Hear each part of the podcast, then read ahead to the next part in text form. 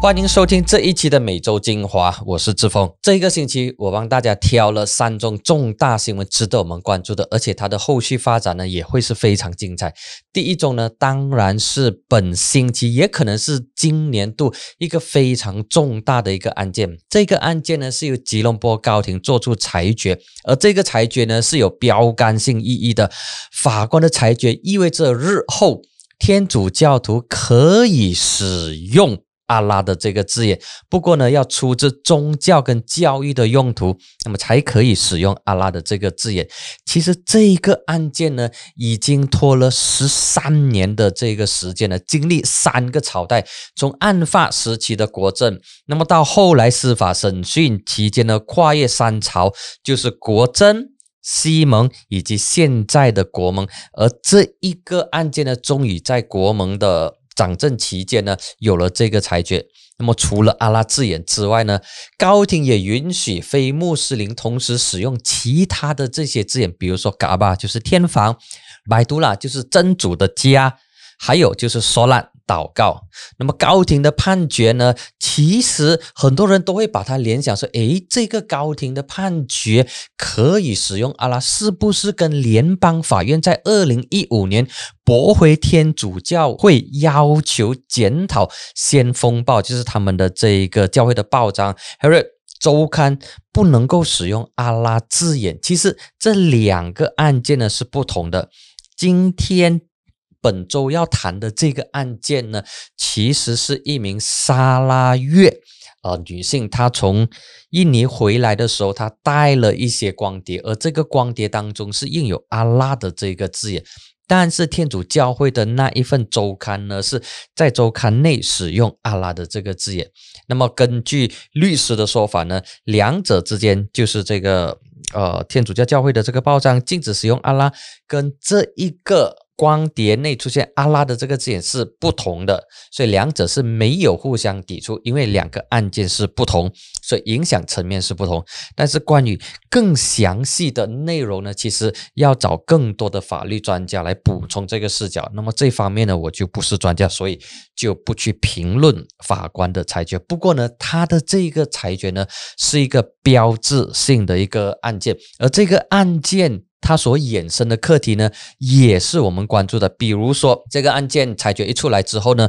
我们就看到，哎，就有两个党，就是乌统跟一党呢，就要求说，哎，政府你一定要针对这个东西上诉。而乌统跟一党呢，是国盟内的执政党啊。那么现在这个压力就回到了穆尤丁，回到了国盟的身上。那么与此同时，非穆斯林的政党，特别是以天主教基督教徒为主，特别是在东马非穆斯林土族的政党，诶，他们的党魁呢，针对这个课题就有不同的看法，跟乌统跟伊党是不同的。比如说，沙拉越的人民党。P.R.S. 他的党主席 James Marsin，同时 James Marsin 呢也是沙拉越的副首席部长，他就说：“哎，这个课题呢，你乌统跟一党千万不要来个交，因为这个是法庭的案件，司法的问题就由司法的角度来解决。”政治因素不要加进来。同样的，沙巴另外一个政党 UPGO，他的这个主席 Madistan 奥，他也发文告诉：诶，这个东西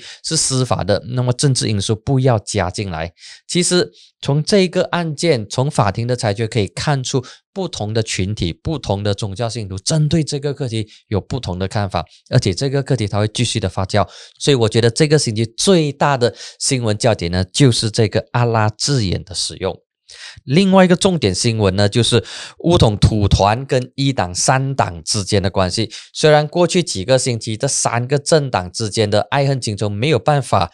呃，把它给理清。同时呢，这一个乌统已经表明跟土团党在来届大选的时候切断关系，不要再合作。但是个别政党的。州联委会当中，他们州级的领袖呢，其实跟中央是不同调的。比如说沙巴的乌统以及玻璃式的乌统，他们就说来届大选要跟土团党合作。所以，当我们把焦点放在土团党跟乌统之间的纷争的时候，不要忘记，其实还有个一党。而刘振东，行动党的大脑，他也是行动党的政治教育局主任，他就提出说，一党其实现在已经分裂成两派，一派呢是亲乌统的，另外一派呢是亲国盟的派系。那么这一些亲国盟派系的人，当然他们是支持首相穆尤丁，同时呢也跟土团党的总秘书 Hamza Zainuddin 有紧密的合作，而支持乌统派系的呢，则希望在 Muafakat National 底下呢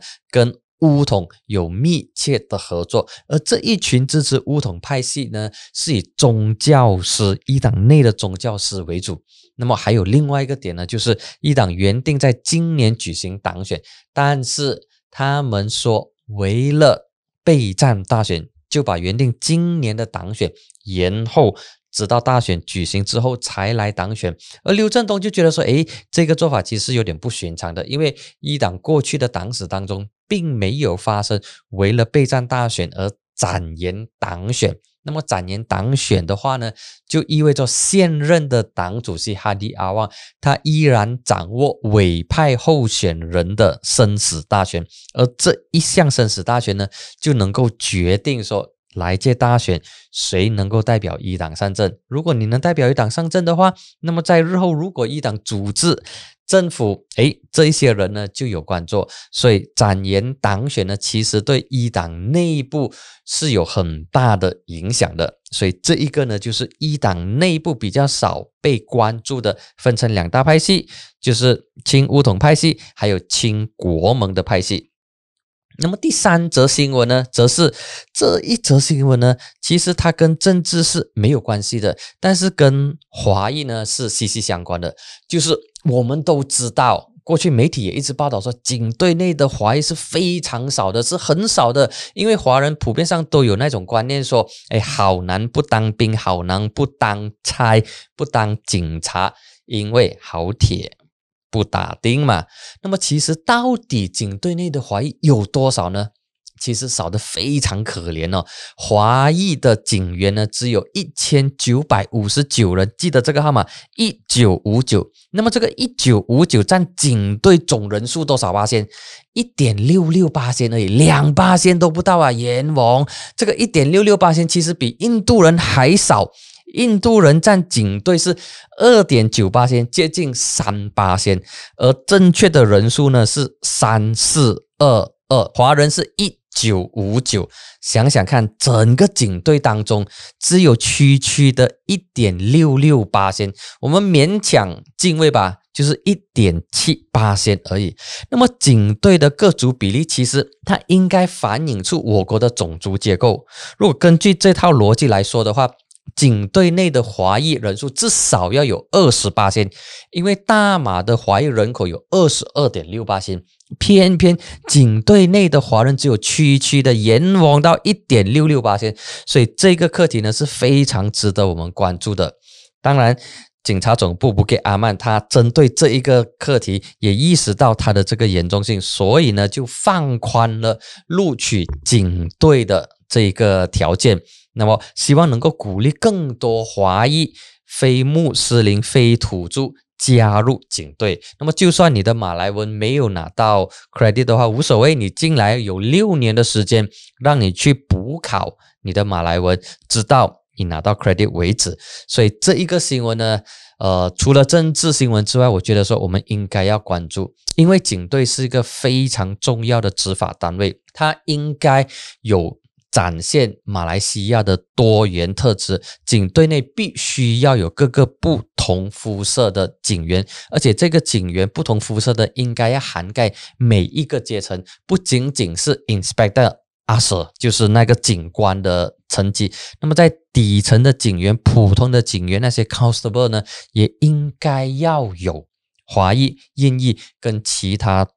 呃，比如说这个我们讲的沙巴跟沙拉越的土著，或者是原住民，这才能够更好的让警队处理涉及各种族、各宗教信徒的一些敏感的事情。因为种族之间的这个关系呢，在马来西亚一直都受到考验，而且彼此之间呢，也经常会发生不同程度的，比如说纠纷啊、矛盾啊，或者是冲突。那么一些敏感的议题呢，如果有有不同族群的警察在里面的话，将能够更好以及更有效的执行公务，能够避免偏差以及偏差所带来的伤害还有误会。